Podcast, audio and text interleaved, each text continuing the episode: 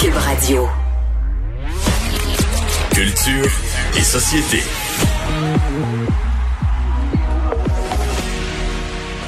Bonjour Anaïs. Bonjour, bonjour. Alors, ça se passe pas dans un gala habituel, mais il y a chaque jour des prix artistes qui sont remis. Mario. Donc, on nous promet ça jusqu'à la fin septembre, euh, puisque le gala artiste, comme on, l'a connu dans les dernières années, évidemment, n'a pas, n'a pas eu lieu cette année. Et euh, depuis le début de la semaine, bon, on a remis entre autres à Dave Morissette un trophée comme meilleur animateur d'émission de sport. Et euh, cette semaine, Patrice Bélanger s'est rendu et c'était du bonbon à voir. Donc, s'est rendu sur le plateau de District 31 au Studio Mills pour remettre à Gilda Roy euh, un prix, donc interprétation masculine. Donc, il est arrivé là, en fait, avec plusieurs policiers, notamment de la ville de Longueuil. Et si vous êtes euh, habitué au gala, vous avez peut-être remarqué que le Gilda Roy n'est pas la personne qui sourit le plus. Souvent, au moment où on lui c'est toi qui as gagné. Il devient un peu bête, les gars. Le, le sourire, Il vient pas bête. Il vient, euh, je cherche le mot en français, là, tu sais, un peu comme en anglais, on dit overwhelmed. Dépassé par, euh, Par les événements. dépassé par les événements. Dé- non, mais c'est, je pense, que c'est un type plutôt humble. Tu tu sais, autant il est pas timide quand il est sur scène et tout ça, mais c'est pas c'est pas tout le monde qui sait accueillir les compliments, là, tout ça, la, la, la. On dirait qu'il y a des gens qui sont, tu sais, que c'est comme, on dirait que ça le jette à terre. Voyons, comment ça que moi j'ai un trophée, puis s'il est plus dans ce type de réaction-là que dans euh, l'expression du bonheur, tu sais.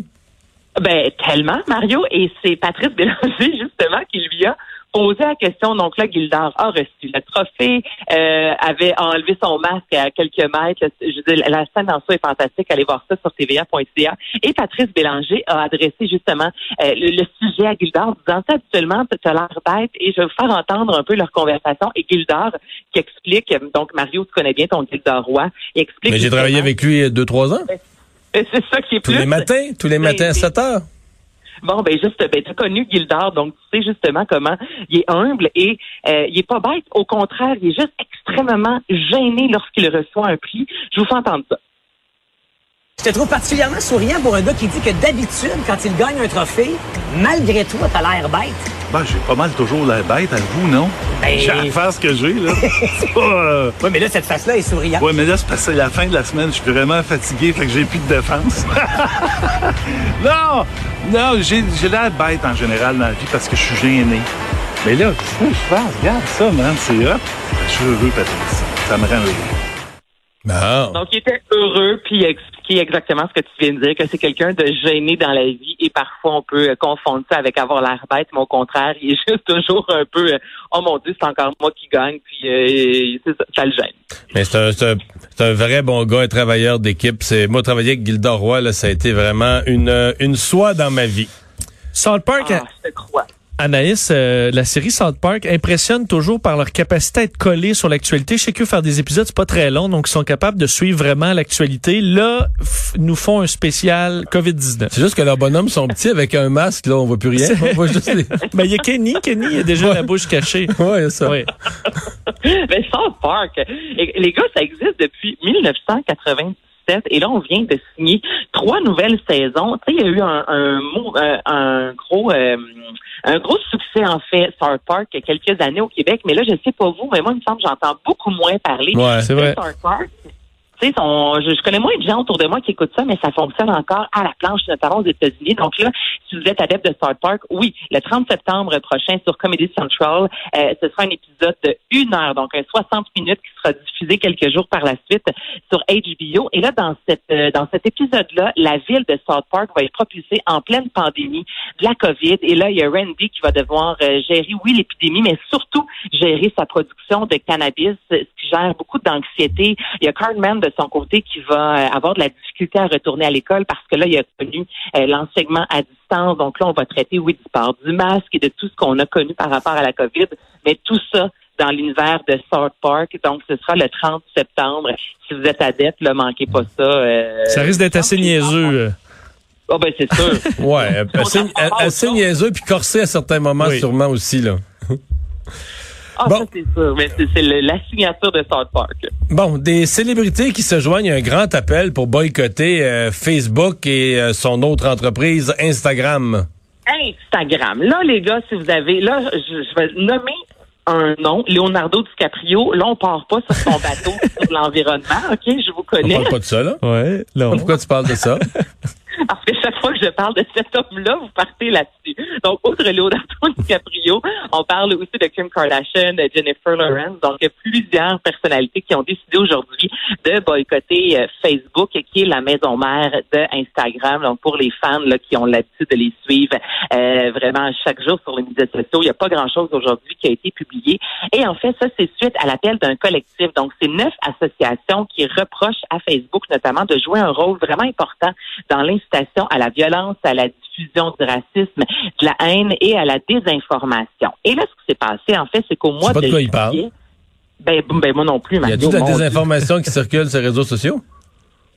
Ben, je, je pense que oui. Je pense qu'on en parle aussi Ah, mhm. présentement sur euh, de social dilemma euh, sur Netflix justement de toute cette désinformation là. Mais tranquillement, on commence à vraiment mettre ça de l'avant. Là, les artistes se disent on est à bout, on prend une pause. Et ce qui s'est passé, en fait, c'est qu'au mois de juillet, Mark Zuckerberg, qui est le PDG de Facebook, a rencontré les têtes euh, importantes, en fait, de ces neuf associations-là. Et on demandait euh, 10 mesures immédiates à Mark Zuckerberg. Et il y en a une seule qui a été acceptée, c'est de nommer un dirigeant de haut rang avec une expérience du mouvement pour les droits civiques.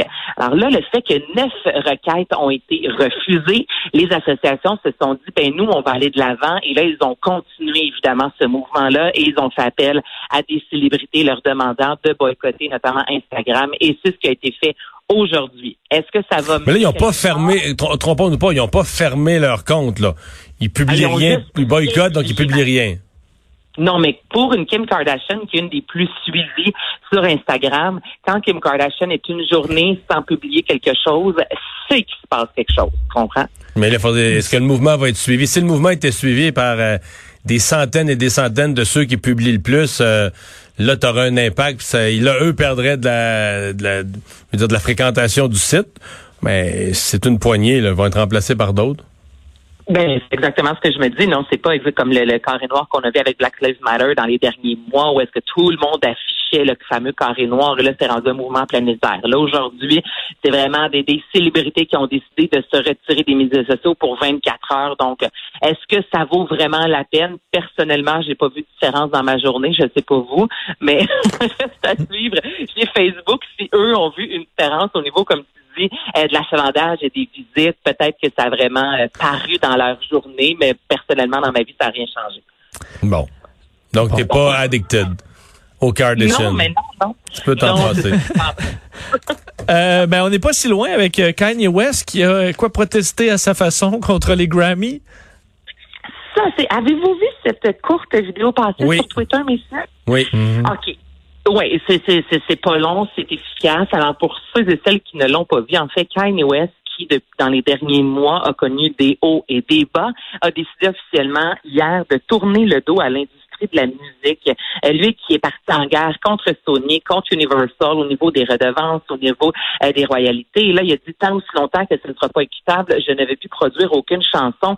Et là, il s'est mis à publier tous tous tous les contrats, donc une dizaine de contrats euh, signés dans les dernières années avec Universal. Il a tweeté disant que la musique et la NBA sont les nouveaux navires négriers. Je suis le nouveau Moïse, rien de moins. Et pour euh, en ajouter... Ouais, en sauf fait, que il Moïse, lui, avait séparé les eaux. Ouais, c'est ça. Lui, c'est lui, il- c'est vrai qu'il embrouille le tout. Là. Je sais pas nécessairement qu'à l'Ouest, là, ça va pas nécessairement très bien. Lui, qui a quand même gagné 21 Grammy Awards dans sa carrière, il fait partie d'un mini lot d'artistes qui ont réussi cet exploit et il a décidé de prendre un de ses Grammy, mettre ça dans la bolle de toilette. Il s'est filmé en train d'uriner sur un Grammy, a mis ça sur Twitter. Évidemment, ça fait le tour de la toile et là, les gens se disent, OK, là, Kanye West ne va pas bien, quoique son nom figure encore dans certains, les, les gens vont pouvoir voter pour lui comme euh, ça n'a juste aucun sens, là, comme candidat indépendant, lui qui parlait de Kim Kardashian dans les derniers mois, disant qu'il voulait se séparer. Je veux dire, bref, sa vie présentement est tout sur un long fleuve tranquille et on l'a vu uriner sur un Grammy euh, dans les 20 dernières 24 heures. Bon. Est-ce qu'il l'a remis sur son, est-ce qu'il l'a remis sur son foyer après? Est-ce qu'on sait? Ben, J'espère qu'il l'a nettoyé, bien, là, mais, mais un de moins, un de plus quand t'es rendu à 21. Mais c'est juste l'image ce que ça renvoie à l'industrie de la musique. C'est c'est juste, ça s'est rendu déplacé. Là. C'est, euh, moi, j'ai l'impression que c'est provoqué pour provoquer. Là. Bon. Mais c'est pas lui qui veut avoir une carrière politique, là? Faut qu'il Ben trouve, oui, faut qu'il trouve des façons de provoquer, là, de, de susciter l'intérêt, de, de déranger. Et provoquer plus que Donald Trump, faut, faut provoquer beaucoup. Là. Voilà. Ça va prendre Ouais, plus qu'un numéro un. euh, c'est ça, tu sais. Fait qu'il rendu là dans sa vie, mais bref, euh, c'est pas, euh, Ah. pas le meilleur coup de sa carrière, je vous dirais, selon moi. À suivre. Hey, merci Anaïs. Salut, on parle sport au retour de la pause.